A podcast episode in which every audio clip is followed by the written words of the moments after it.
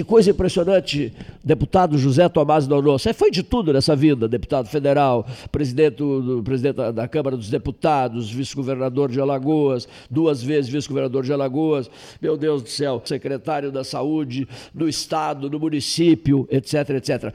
Imenso prazer em te ouvir, Nonô. O prazer é todo meu. Só uma pequena retificação no, no, meu histórico, eu fui secretário da Fazenda com 32 anos. É que maravilha. Agora eu estou há cinco anos como secretário municipal de saúde em Maceió, é, tentando retribuir ao povo da minha terra os 28 anos de mandato que me concedeu, que me fez, me fez ser vice-governador, me fez deputado por seis legislatura, me fez presidente da CCJ, líder da minoria, o primeiro contra o Lula naquela época, é, presidente da casa, vice-presidente, enfim, uma vida muito tumultuada aqui e lá fora. Caiu. E passei 12 anos como um dos três diretores da Interparlamentar, o que me fez dar uma visão de democracia no globo, no planeta como um todo. Enfim, essa experiência rica toda, eu na minha vida particular sou promotor aposentado, sou agricultor de cana-de-açúcar, eu não ia, não ia ter como investir olhando um pé de cana crescer 30 anos de vida pública intensa. Então, estou aqui cuidando, cuidando agora do coronavírus e toda essa coisa. Então, quero dizer que é uma satisfação enorme. Há 30 anos atrás, nós conversávamos sobre outra, outro flagelo, que foi a assunção do, do então governador de Alagoas à presidência da República, o Fernando Collor, naquela época muita gente embalada com aquela mensagem tão bonita quanto falsa, é, fez com que, me lembro nesse período, dei, dei entrevista a você com o maior prazer, Cleiton, naquela época, e me lembro que fui logo depois a Santa Catarina, e foi uma reunião ao vivo, Santa Catarina, no Reduto Grande do Collor, e lá a gente explicou a mesma coisa, aí ao vivo, na Federação das Indústrias de lá. O pessoal não acreditou, anos depois se arrependeram, mas isso, isso é da vida. Para mim é um prazer enorme conversar contigo, estou à tua disposição o tempo que quiser sobre o assunto que que tiver no meu alcance e que você julgar conveniente. Nunca esqueci aquela frase. Há 30 anos, nesta tarde, numa tarde, né? É, diz o deputado, dizia o deputado José Tomás Donó, os senhores tomem nota. Os senhores tomem nota. Eu vou dizer aos senhores quem é Fernando Afonso Collor de Mello, aqui das Alagoas. Tá? Eu vou dizer com todas as letras aos senhores ouvintes da Universidade Católica de Pelotas e corria o processo eleitoral, né? corria o processo, era, tá, estava, eu acho que nos primeiros meses, né? Claro. Os primeiros meses de candidatura, né? Claro, o, claro. O, o, caçador, o caçador de Marajás. É, a, história, a história era interessante naquela época, continua sendo. Eu me lembro nessa época, eu sou, eu fundei o PFL, fundei, mas nessa época muita gente do, do, do então PFL já simpatizava com o Collor, o que me levou posteriormente a me desligar do próprio PFL, esperei que o partido desbotasse, depois que o partido desbotou, eu retornei ao partido e até hoje presido o DEM aqui no meu estado. Aí de Pelotas, viu, me, me permita, Cleito, fazer uma pequena digressão. Me lembro de dois, dois grandes companheiros, inclusive ideologicamente distintos. Não sei se ainda estão na vida pública, mas se estiverem, quero dar um abraço em ambos. Um era o deputado Erico Pegoraro, que não gostava como chamavam ele de Érico, tinha que corrigir, era Erico, não era Érico. E outro era o Irajá Rodrigues, que eu me lembro que foi prefeito, esse eu sei que ainda está eh, na vida pública, contribuindo com sua lucidez, e quero aqui já de planos dar um abraço, um abraço a ambos, que são bravos representantes aí do, do povo pelotense. Uma, uma satisfação imensa, imensa, e quero abrir com isso, porque essa entrevista foi importante para mim, eu acho que foi a primeira vez que falei eh, para os gaúchos, né? E tive grandes amigos gaúchos, grandes colegas. Ontem, por acaso, eu estava mexendo aqui nos papéis antigos e vi um, um, um, um, broche desses de campanha do Adacir Klein, outro amigo meu, é. quando o Adacir foi candidato a presidente. Marquesan, meu amigo do peito. E vejo que essas pessoas vão se. Já alguns deles têm filhos, têm, têm amigos, têm descendentes, mas o Rio Grande do Sul sempre foi um pródigo, um pródigo oferecedor de belos quadros políticos. Alguns novos, que não tive o prazer de conhecer, incluo dentre esses o governador atual, que conheço apenas de televisão, de mídia, mas sempre me apareceu uma pessoa extremamente ponderada nos seus juízos. É, sei das dificuldades do Rio Grande, porque vários dos governadores, desde o Brito e outros, Ieda, esse pessoal todo foram, foram colegas meus aqui, ou da imprensa, no caso do Brito, ou, ou de, de deputado, no caso da Ieda Cruzes e outros. Sei das dificuldades do Rio Grande do Sul, conheço, conheço de perto. E o governador revela um belo, um belo administrador e uma figura serena, tranquila, expõe com muita tranquilidade os seus problemas, que não são poucos. Aliás, os tempos atuais exigem muito, muito, muito dos administradores que, como dizia antigamente, uma gíria antiga, a situação está mais para carcará do que para colibri.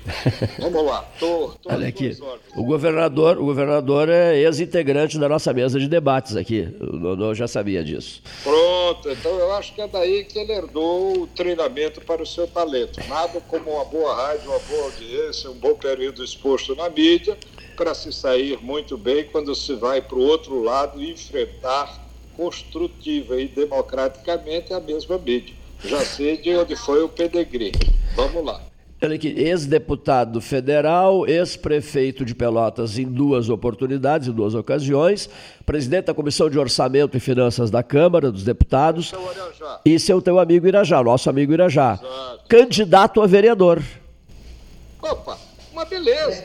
Pré-candidato. Pré. É, eu quero abraçá-lo também por essa coragem. E foi prefeito do município duas vezes, foi um deputado atuante, foi presidente da Câmara, me lembro que era um valoroso deputado.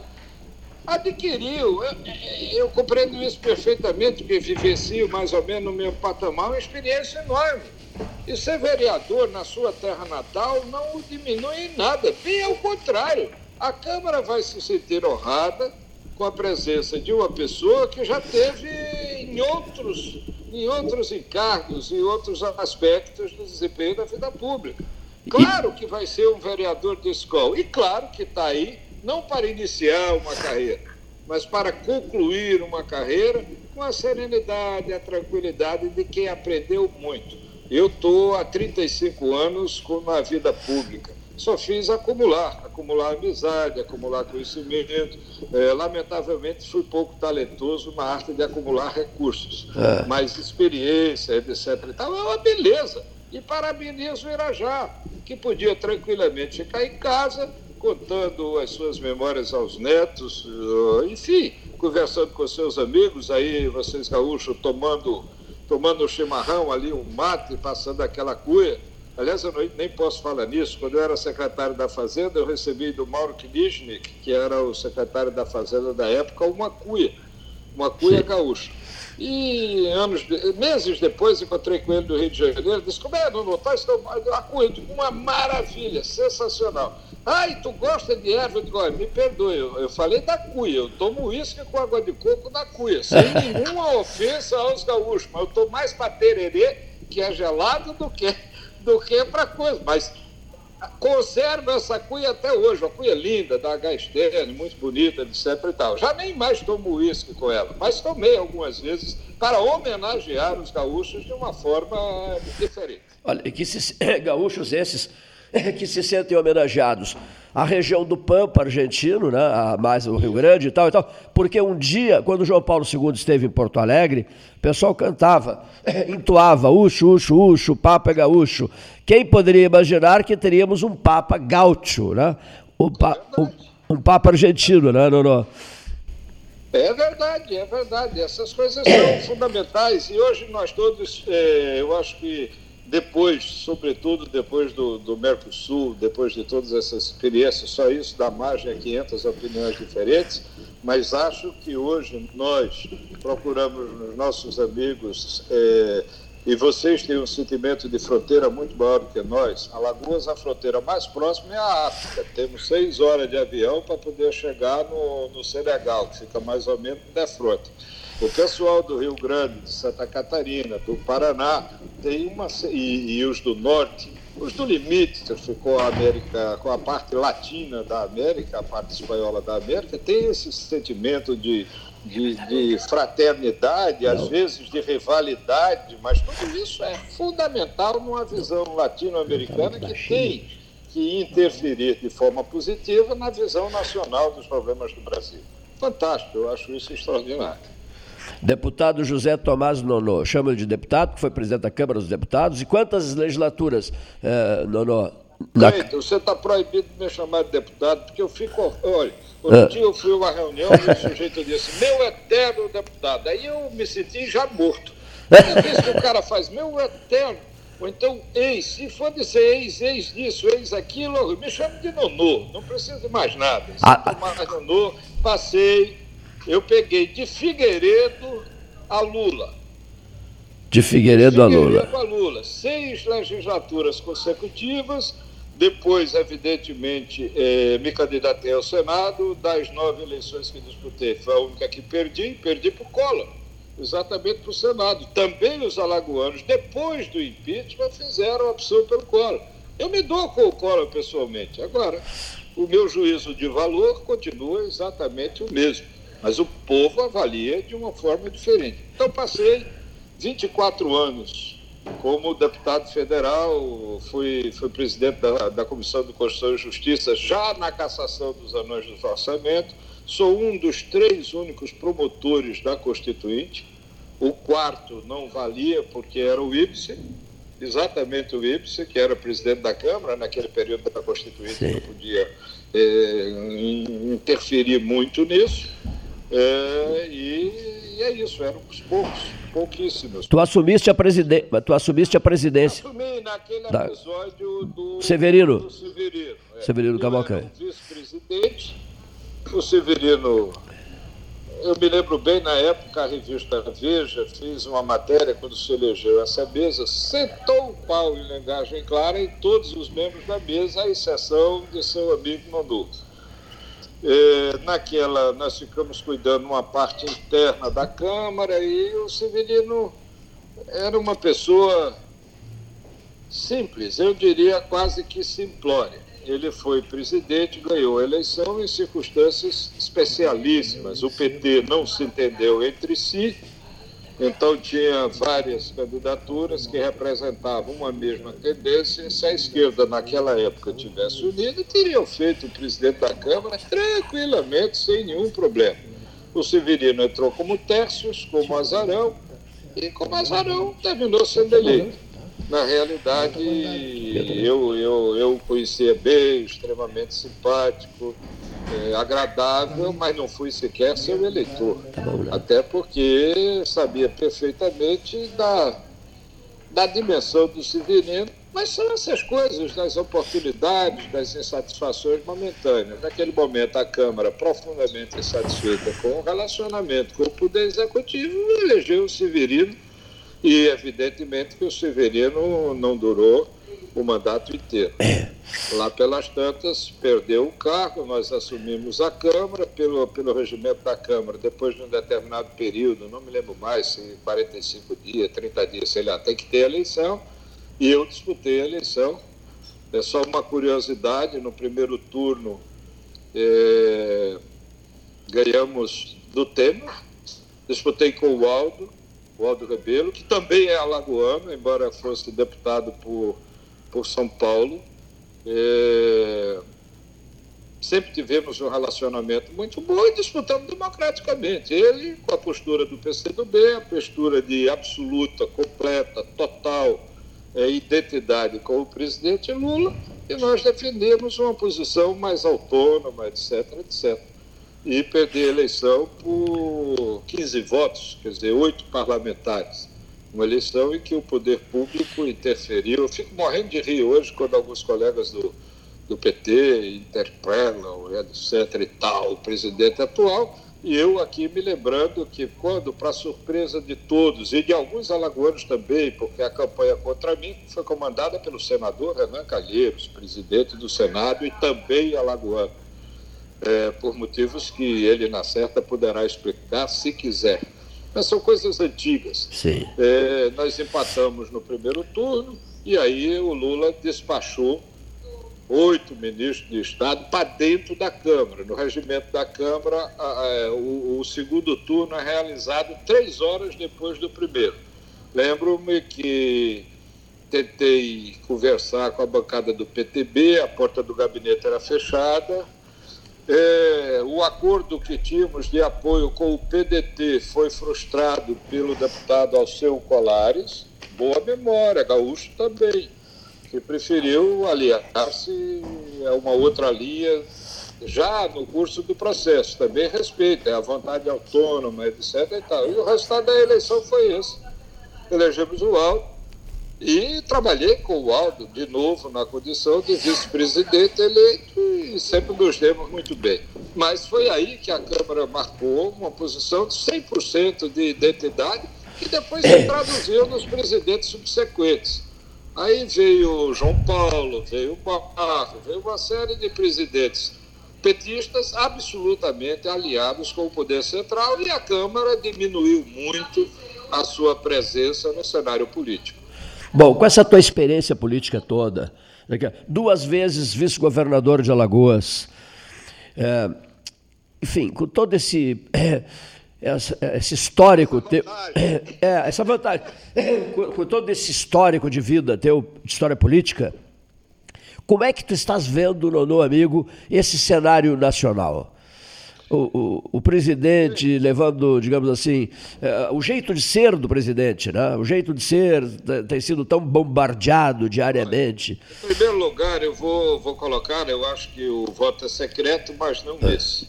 Na eleição presidencial, eu votei no primeiro turno no Alckmin. Alckmin foi deputado comigo. É, sempre o apreciei de perto. Mas essa foi a eleição das grandes revelações. Quer dizer, o primeiro demonstrou que certas alianças muito amplas para ganhar tempo de televisão, na realidade, destruíram o eixo intelectual, o eixo moral, o eixo político do próprio Alckmin, que pagou um preço brutal. Acho que brutal, né? Nunca conversei com ele depois, mas outro dia vi um debate promovido pela TV CNN entre o próprio Alckmin e o nosso ex-secretário de saúde aí do Rio Grande, cotado para ser ministro, inclusive foi meu colega é, onde ele dizia que contrariou, inclusive, a orientação do PMDB, votou no Alckmin, etc. E tal. Eu votei no Alckmin e no segundo turno votei, evidentemente, no Bolsonaro.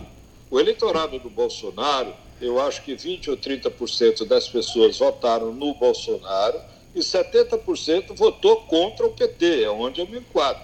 E tenho, em relação ao Bolsonaro, 16 anos de convivência no parlamento se tivermos tempo, vou, posso conversar sobre o que eu penso do presidente. O Bolsonaro ele tem muitos defeitos e muitas virtudes. A primeira virtude dele, ele é exatamente aquilo. Não é um presidente educado, longe disso. Não é um presidente cortês, longe disso. Mas é uma coisa rara ele é exatamente, faz exatamente o que ele disse na campanha. Coisa rara. Raramente os, os políticos, principalmente os de alto calibre, são 100% fiéis ao seu discurso. O Bolsonaro é um homem de direita, de direita radical, de direita militar e nunca escondeu isso. Ele é a favor de arma. Eu, por exemplo, sou contrário, mas não sou favorável ao Estatuto do Desarmamento. Mas ele é favorável, disse que era favorável, disse na campanha que era favorável foi eleito com essa plataforma. Outra virtude rara, disse que ia combater a corrupção. E me espanta, mas aí me espanta, quando determinadas redes, e é óbvio a quem eu me refiro, exploram cada gesto, cada palavra, cada gafe, cada pretensa contradição no discurso do Bolsonaro, enquanto permaneceram caladas, mudas, sem comentar 13 anos da maior roubalheira que esse país já assistiu. Não houve um lugar desta República onde não houvesse um dedo, uma infiltração desse notável e de tantos outros. Também não é um privilégio do PT, não É dos outros partidos que deram respaldo cego, sem discutir, sem questionar, a tudo quanto vinha do governo. Agora isso veio à tona. Veio à tona com uma forma muito clara, com a Lava Jato, com o valor do ministro, Bolsa, do ministro Moro. Continuo admirador do Moro. Eu fico engraçado que alguns apoiadores do Bolsonaro mudam de, de posição cinco minutos depois de ter movido uma mudança. Então, o, o Mandetta era ótimo. Na medida que o Mandetta saiu do ministério, ele é péssimo. Eu não conheci o Mandetta antes, não foi meu colega, e foi um extraordinário ministro da Saúde. O Moro continua dele admirador. E acho que o único equívoco que ele fez foi exatamente ir para o governo, não por um outro motivo qualquer, mas em razão de que o ideário do Moro não combina com o ideário do presidente. E, a meu ver, o presidente está coberto de razão quando diz: ó, quem não pensar como eu não pode estar dentro do governo. É inconcebível, é inconcebível que o governo tenha dentro de si funcionários, por melhores que sejam, e citei dois excelentes, como posso citar a ministra da Agricultura, que é excelente, como posso citar o ministro, que não conheço pessoalmente, o ministro da Infraestrutura, tem se saído muito bem nas suas práticas, tem. Veja bem, mas só é concebível você ser secretário se você se afina com a política do chefe. Eu trabalho aqui com um prefeito, é, o Rui Palmeira, que é filho do ex-senador recentemente falecido Guilherme Palmeira. Eu brinco muito, eu fui o secretário mais novo do governo Guilherme Palmeira, secretário da Fazenda, e sou o secretário mais velho do filho, por recomendação e pedido do próprio pai. E tenho que me afinar com ele, é óbvio. Eu posso, como presidente do partido, ter uma posição política qualquer diferente, partidariamente, mas nos postulados básicos do governo municipal, e assim deve ser em Pelotas, no Rio Grande do Sul, em todo lugar. Veja, o nosso governador do Rio Grande vai nomear para secretário de, dele, de qualquer coisa, alguém que vê-se de forma diferente dele. Então, isso, de plano, são algumas das virtudes. Os defeitos. Os defeitos são defeitos pessoais. Eu vou relatar uma coisa curiosa. É, a pedido do Luiz Eduardo Magalhães, apenas também já falecido, coisas antigas, mas que explicam o Bolsonaro de hoje. Ele me pediu para fazer a fusão da Comissão de Relações Exteriores, onde no momento eu me encontrava, com a Comissão de Defesa, porque eram ambas as comissões, segundo Luiz Eduardo, importantes, mas de coro baixo. A Comissão de Relações Exteriores não dá voto a quase ninguém, mas era a fina flor da Câmara dos Deputados Posso citar aqui o ex-governador Goldman, o ex-governador Montoro, o Fernando Gabeira, o, muita gente do melhor quilate da comissão. E da comissão de, de, de defesa, na época de segurança nacional, veio a turma que a imprensa hoje diz a bancada da bala, a bancada de não sei de que, eu detesto essas generalizações. Mas o pessoal de uma visão, vamos dizer, mais militar do processo, afeito às secretarias de segurança, etc., etc. E por isso o Bolsonaro sentou anos e anos, anos e anos ao meu lado é, nesta comissão, que passou a ser de Relações Exteriores e Defesa Nacional. Uma vez eu perguntei a ele, eu digo, Jair, esse teu discurso, pelo amor de Deus. Disse, Dudu, eu falo. Você conhece o Rio de Janeiro? Eu digo, morei lá há 12 anos, na praia de Botafogo. Ele disse, pronto, você citou Botafogo. Eu falo aqui no Rio para Botafogo, Urca, Paia Vermelha, Realengo e Marechal Hermes. Esses são os bairros do Rio de Janeiro que contêm grandes populações de militares do Exército, sobretudo do Exército, mas ainda é, um pedaço da Marinha está na Praia Vermelha, o Instituto Militar de Engenharia está na Praia Vermelha, enfim. Meu discurso é para esse, eu represento essas pessoas. Essas pessoas me deram, na época, ele dizendo 100 mil votos, que já era uma votação densa. Ele verbaliza por estas pessoas e continua verbalizando nessa linha. E se elegeu verbalizando nessa linha. Quando o Collor se elegeu presidente da República, eu acatei. Quando o país elegeu Dilma, esta brava, eu não sei se ela é gaúcha ou mineira, porque ela varia a é, naturalidade. É, é, mineira, de, mineira de Belo Horizonte. Quando ela não, não, quando ela não consegue sacar o vento de forma adequada, ela faz essa opção. Às vezes é mineira, foi para ser candidata, perdeu. É, talvez a parada no Rio Grande do Sul fosse mais difícil, não sei, não sei. Mas veja bem, o povo elegeu a Dilma.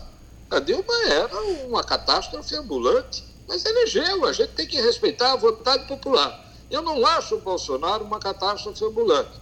Acho que ele é um homem excessivamente conservador, acho que ele é um sujeito, veja bem, despido, e isso alguns vão achar virtude, outros defeitos. Despido do que um ex-presidente disse da pompa, do poder, da, da etiqueta. E ele respondeu com a rispidez que lhe é peculiar, mas com razão, que ele não sabe cumprir esse protocolo de comportamento de presidente. Mas em governos de pessoas que cumpriram, a roubalheira foi imensa e ficou todo mundo solto. E ele estava tentando meter na cadeia, na, da maneira dele, difícil, não é? mas está tentando. E estancou a hemorragia da roubalheira desse país. Para mim, pessoalmente, por isso já fez para o país uma obra extraordinária, embora dificilmente palpável. Não vou concordar, por exemplo, para falar da atualidade disso, da exposição de uma reunião reservada na mídia. E ele aí encheu o Brasil da linguajar que ele usa, que, por coincidência, é o linguajar do povo. E emitiu alguns juízos sobre outros poderes que são chancelados por boa parte do povo. E ele não fez isso num comício, ele fez numa reunião privada.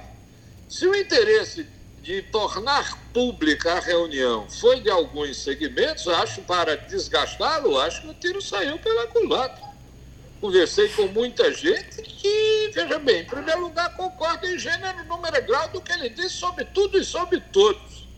Apenas estranham a linguagem. Realmente não é uma linguagem, de forma alguma, de um presidente, veja bem, num discurso presidencial. Mas ele pode dizer a favor dele que ele estava numa reunião fechada.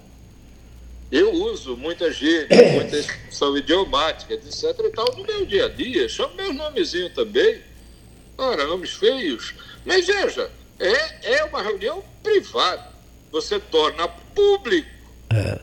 uma reunião privada para ouvir o que quer e o que não quer. E agora, numa aviação política que pode interessar o Cleiton, mais do que o Cleiton aos seus ouvintes, eu acho que não perdeu nada.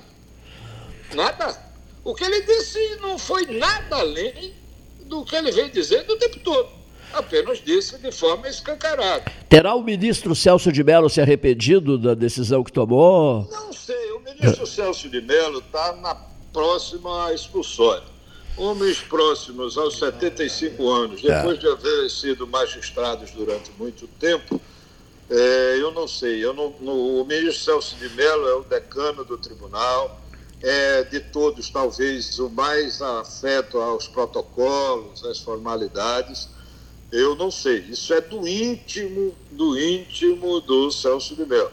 Celso de Mello nunca foi um juiz, digamos assim, de vanguarda dessas decisões, vamos dizer assim, surpreendentes, mas ultimamente surpreendeu a todos, primeiro com essa, e segundo com a tal apreensão do celular privado do presidente da República. Eu não sei bem o que é que querem com isso, mas boa coisa não é.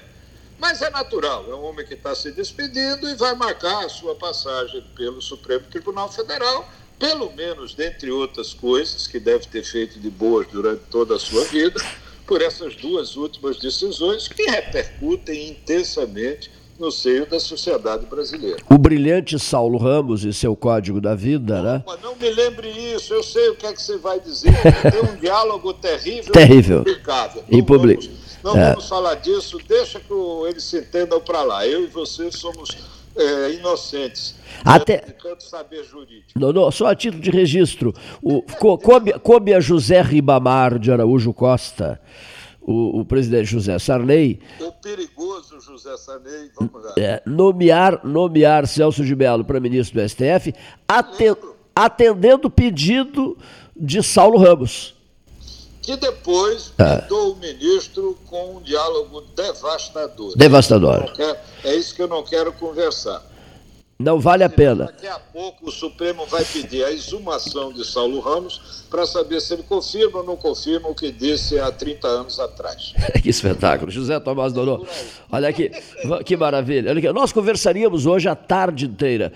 Outro dia, outro dia numa longa conversa com o Hugo Napoleão do Rego Neto, né, falamos em ti. Né, e depois eu digo, eu preciso do telefone do Nonô, do meu amigo Nonô, e diz o, diz o Hugo Napoleão, deixe comigo isso você deixa comigo. Hugo, é, que o Hugo Napoleão, é. me perdoe, é o melhor brasileiro nascido nos Estados Unidos.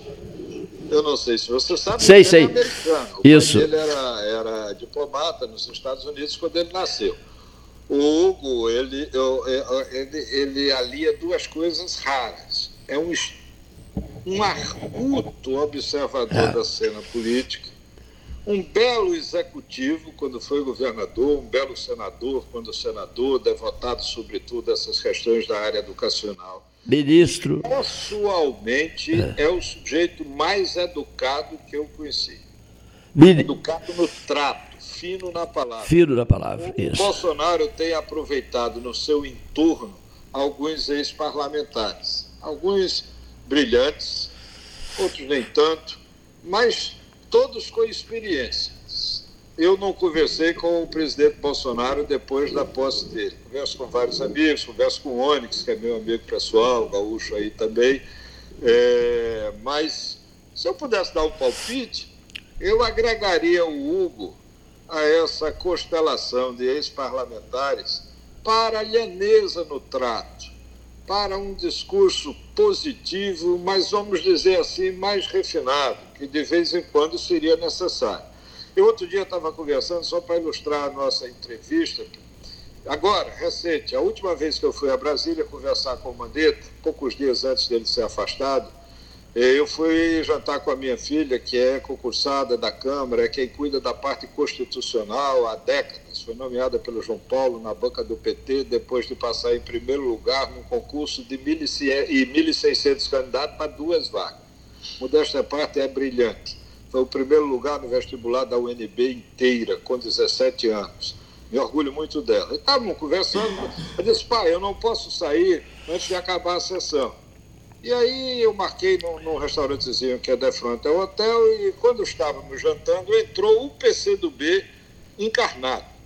Ou seja, a deputada Jadeira Fegali, conhecida de todos, candidata ao governo do Rio de Janeiro, é, Perpétua Almeida, deixa eu ver a outra deputada, e o Calheiros, o Renildo Calheiros, que é irmão do Renan. Me dou muito bem com todos eles. E eu estava de costa quando eu vi o, o grito, não, não, e tal, que eu me virei, era a Jandeira é muito inteligente, mas muito agressiva. Ele fala, você está fazendo falta aqui, eu queria ver os seus discursos aqui em cima do Bolsonaro, Pereira Jandeira.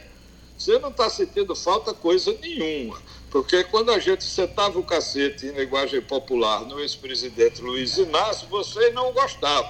Ela deu um risinho maroto. Não, às vezes até a gente gostava, mas não podia dizer, já que você dizia, ficava muito melhor. E ficava conversando nessa base informal. Eu queria ver você discursando agora contra o Bolsonaro. Eu digo, olha, vocês é que estão tomando o bonde errado. As pessoas não entenderam que o Bolsonaro veio com um kit completo. Kit completo.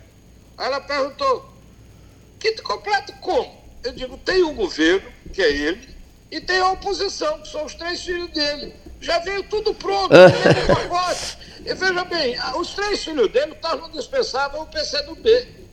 Se o problema é descascar o governo, desgastar o governo, esses três menininhos têm conseguido produzir um desgaste maior do que alguns partidos da oposição todos. Elas mesmo riram da brincadeira e tal, e por aí foi. Mas tem um pingo de verdade nisso. Claro. É. Não é só ironia, não. Ele... Tem um pouco de substância nisso. O presidente dispensa, deve dispensar os inimigos, né? Claro. Tendo os filhos que tem. Os gaúchos têm uma tradição, essa história é antiga. Você é antigo na mídia, mas o que me contou é mais antigo. Isso foi me contado pelo pelo imortal Carlos Castelo Branco, o Carlinho. Notável, o, notável. O, o, talvez o grande jornalista político de décadas passadas. Do indiscutível, indiscutível. Ele me contou uma história do Getúlio sensacional. Do Getúlio Vargas.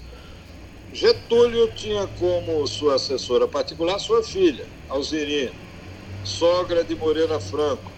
Veja bem, filha de Getúlio, casada com o almirante. Faria, o, Faria Lima, não, o almirante é o Amaral Peixoto. Amaral Peixoto. Aí, logo que o Getúlio assumiu, né, veio uma caravana de uma facção gaúcha. Getúlio está presidindo a reunião, e aí, vamos, vamos dizer que foi Grêmio Internacional. Eu não me lembro bem as facções, mas era por aí. Veio a turma do Internacional e sentou a porrada no outro lado, que era um absurdo que o presidente, doutor Getúlio, só tem que intervir, isso é um absurdo. E a Alzirinha está vendo lá coisas. Getúlio disse prontamente: vou intervir, vou tomar as providências, isso é um absurdo, etc, etc, etc. 15 dias depois, naquela época, o voo era menor, chega o Grêmio, o outro time, que disse ao Getúlio exatamente a mesma coisa, só que falando do lado contrário. Presidente, o senhor precisa intervir, isso é um absurdo, tererei, tererei, tererei. Getúlio repetiu a mesma frase, vocês estão cobertos de razão e eu vou fazer o que for possível. E saíram. Quando saíram, a sua, a sua filha e secretária particular disse, papai, como é que pode? Há pouco tempo chegou aqui o pessoal de um lado e disse não sei o quê, e o senhor disse que eles estavam cobertos de razão. Agora vem o outro lado, diz exatamente o contrário, e o senhor disse que eles estão cobertos de razão. Como é que o senhor vai fazer? Aí o Getúlio virou-se e disse: Isso eu vejo depois, Alziria, mas você está coberta de razão. que maravilha. Que maravilha. É sagacidade gaúcha. Sagacidade. Eu tenho umas passagens maravilhosas do Getúlio Vargas, mas o horário não permite que eu. Oi, que, que, desculpa, que eu. Não, não, não. Muito. Não, não, não. Teremos a oportunidade de, de, de trocarmos ideias em relação a isso. Até porque, gostei daquela frase, tu disseste assim: a lagosta é comigo. E aí eu disse: pois eu entro com os doces. Venha, é. Tu sabes que isso aqui é, é a capital, capital brasileira do doce, né? Virgem Maria, eu, eu acho, eh, eu inclusive disse quando conversando contigo fora, fora do ar, evidentemente, que eu agora já tenho mais um motivo para ir a Pelotas. A última vez que eu tive em Pelotas já fazem uns 15 anos mais ou menos, quando eu fui ver a estação na Antártica e faz um pouso aí em Pelotas exatamente para ter as orientações indispensáveis, etc. e tal. Ficaste umas horas só no Aeroporto Internacional João Simões Lopes Neto. Não, eu ainda fui olhar o- as instalações da Marinha. Ah, Fomos olhar, foi, foi interessante, deu para ver alguma coisa, mas evidentemente não me mostraram os doces. Nem pude ver os meus amigos Irajá e Erico, e agora ah, conversar com o Cleito. Quero te dizer, Cleito, antes da gente encerrar, de qualquer forma, que estou à tua disposição. Você tem o telefone, eu sou muito pouco protocolar. Terei o máximo prazer se acha que isso contribui, se as pessoas gostaram da entrevista, porque veja bem, eh, quando você citou a minha vida, eu, eu de novo me senti quase memo- eh, eh, homenagem póstuma. Eu, meu, eh, eu só, só tu não me chamasse, graças a Deus, de eterno deputado, senão eu ia aí eu ia achar que um amigo meu botou aqui no site, disse, olha, para sair da econômica da crise, entra aqui nesse site que tem as últimas dicas do XP, que é uma consultoria de investimento. Quando você acessa, toca uma musiquinha, segura na mão de Deus, segura na mão de Deus. Então, veja bem, tem todos, todas essas facetas curiosas. Que maravilha. Eu não tenho protocolo, me liga se a turma gostou, é um prazer. Só vou lhe fazer um pedido. Não me ligue daqui a 30 anos, que provavelmente eu não vou atender. a última vez, a nossa última conversa durou, foi há 30 anos, Dodô. Meu Pois é, Deus. isso que eu estou dizendo, não pode Há esperar 30 por mais 30. Não, de jeito- Agora, graças a Hugo Napoleão, tem meu telefone, a minha simpatia sempre teve, e acho fundamental a gente conversar com gente de outra região, gente inteligente como você. É, radia- eu adoro rádio. É, a televisão tem a ditadura dos segundos. Né? Você tem É. que explicar é, o coronavírus em 10 segundos é, e dá esse bode todo que dá por aí. A rádio, para mim, ainda é um grande veículo, um grande veículo de informação. Né? a mídia, a rede é muito boa, mas o que tem de fake news, o que tem de desinformação não está no mapa. E você é um grande comunicador. É, ouvimos aqui, e teus ouvintes, evidentemente, que já sabiam, o próprio governador ralou aí durante mais de década, o que é muito importante. E é isso, eu estou às ordens. Se julgar interessante se ouvir alguma coisa, é, com uma visão de alguém que realmente passou muito tempo nisso. E não deixou, continua presidente do partido, continua militante, graças a Deus, é um prazer é, sem limite. Dodô, uma pergunta que eu não posso deixar de fazer já no apagar das luzes é a seguinte: a, a, a Covid eh, em Alagoas, aí em Maceió. Eh, a, e junto com essa pergunta, eh, vai, vai, vai, vai um, um subtítulo, olha aqui. No dia do, dos 208 anos de Pelotas, no dia 7 de julho, nós vamos promover as 12 horas científicas, uma transmissão que vai durar 12 horas para que a ciência se manifeste. Então eu já quero deixar o pedido de um infectologista importante aí de Maceió, que seja designado por ti para falar nessas 12 horas científicas, inclusive a tua manifestação desse dia. E com isso a gente já não corre mais o risco de voltarmos a conversar só daqui a 30 anos. Epa! E, e rápido, porque o vírus, o vírus é feroz, o vírus não respeita ninguém. Agora a visão do vírus é o seguinte eu fico muito preocupado de ouvir na tua fala, está correto, vamos ouvir a ciência e os científicos. Veja bem, esse é o grande problema. Em torno do coronavírus, eu não sou infectologista nem sou médico, graças a Deus. Não tenho, tenho um grande respeito pela classe médica, são eles e, e eles, enfermeiros, atendentes de enfermagem, enfim, estão prestando um serviço para lá de inestimável, mas às vezes se invoca é, a ciência com uma certa leveza exagerada. Esse vírus não é conhecido, ele é um vírus gripal, sem dúvida alguma, semelhante a outros vírus, mas ainda não foi conhecido na sua intimidade. E tanto não foi que ainda não tem vacina. As melhores cabeças do mundo estão debruçadas sobre isso. De modo que, claro, que é uma margem enorme de conhecimento científico, mas há também, próximo a isso, uma margem enorme de achismo e um componente devastador pior do que o vírus, que é a politização do combate à Covid-19. A politização em relação a medicamentos.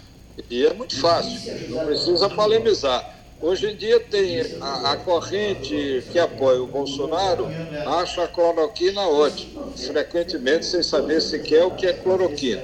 E os que não gostam do Bolsonaro são contra a cloroquina, também sem saber pelos motivos, com muita pouca ciência, porque esse debate, lamentavelmente, está politizado. É pouca ciência e muita política. Muito então, esse dia do aniversário de Pelotas vai ser extraordinário se alguém daqui puder contribuir. O presidente do Conselho Regional de Medicina de Alagoas é também infectologista. Eu vou te pedir um favor, me manda um zap com data, Perfeito. tal, que eu vou entrar em contato com ele e vou ver se ele topa. É um cara extremamente bem qualificado, é médico, é infectologista, é o presidente do Conselho Regional de Medicina e se expressa com muita clareza. Eu quero os dois. Lolo, eu quero. E a gente, e a gente dá um palpite, se a ciência não for demais. Olha aqui, Lolo.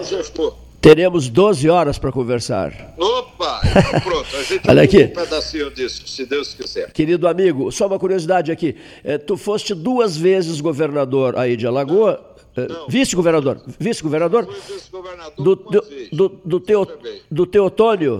Fui vice Eu fui, só para você entender, eu fui advogado antes de ser promotor e tererê, e mesmo depois de promotor, porque naquela época não havia a vedação constitucional de 88, eu fui advogado, amigo do senador Teotônio Vilela, pai do Menestrel das Alagoas. Tenho uma amizade grande, o senador é um dos homens que eu mais admirei eu também. na minha vida e continuo admirando. O Teotônio, que foi senador 20 anos e foi governador de Alagoas hoje, aqui Alagoas era conhecido como Telzinho, porque o Tel, Tel Vilela, como chamava, era o pai, o velho menestrel de Alagoas. Eu, o governador tinha um vice do MDB, do, PM, do então PMDB, do MDB, que é um cirurgião cardíaco muito competente e tal, chama Zé Vanderlei. Mas houve um problema qualquer de impedimento eleitoral e eu, ele escolheu, me honrou com a sua escolha para ser o vice. Então eu fui vice no segundo mandato de, de Teotônio Vilela. Então a carreira, vamos dizer, para isso é o seguinte, quer dizer, de coisas públicas. Eu fui promotor, fui promotor da capital, promotor de júri, promotor disso tudo. É, no meu passado pré-histórico, fui líder estudantil, tomei quatro processos 77, um ano e meio de exílio, 60 dias de cadeia no Carandiru e várias outras menores nas prisões do Recife. Meu aprendizado foi lá. Isso me deu um curso completo de, da visão de esquerda, numa época em que a esquerda era esquerda mesmo. Veja bem, muito boa e ajudou a me forjar como gente, como cidadão. Carreira pública é isso. Promotor, depois secretário da Fazenda, quatro anos, deputado federal, 24, vice-governador, quatro, secretário de saúde, já vou no, no quinto ano. Então, é isso. E, presi isso. e presidente da Câmara dos Sim, Deputados. Presidente né? da Câmara, é, é. de fato, para as Sim. questões internas da Câmara durante dois anos. De verdade, quer dizer, formalmente, Sim. eu acho que 40 ou 45 dias, eu não me lembro bem do, do prazo de afastamento, quer dizer, entre a saída do Severino e a eleição subsequente que sufragou o Aldo Ribeiro. Muito bem, olha aqui, eu fico muito agradecido eh, de conversar contigo, eh, eu guardo, guardo na memória toda aquela conversa nossa de 30 anos atrás. Agora, uma coisa eu te prometo: nós não vamos voltar a conversar só daqui a 30 anos. Ah, isso é batata. Recebe o meu abraço dos ouvintes da Universidade, da Universidade Católica de Pelotas, é, que direto da encantadora Maceió ouviram o, o, o, o secretário José Tomás Dodô. Obrigado, Cleiton. Obrigado a todos. Um grande abraço, querido amigo. Um grande abraço dobrado, com doce e com lagosta. Doces e lagostas. Abração, meu velho. Abração, Cleiton. Disponha.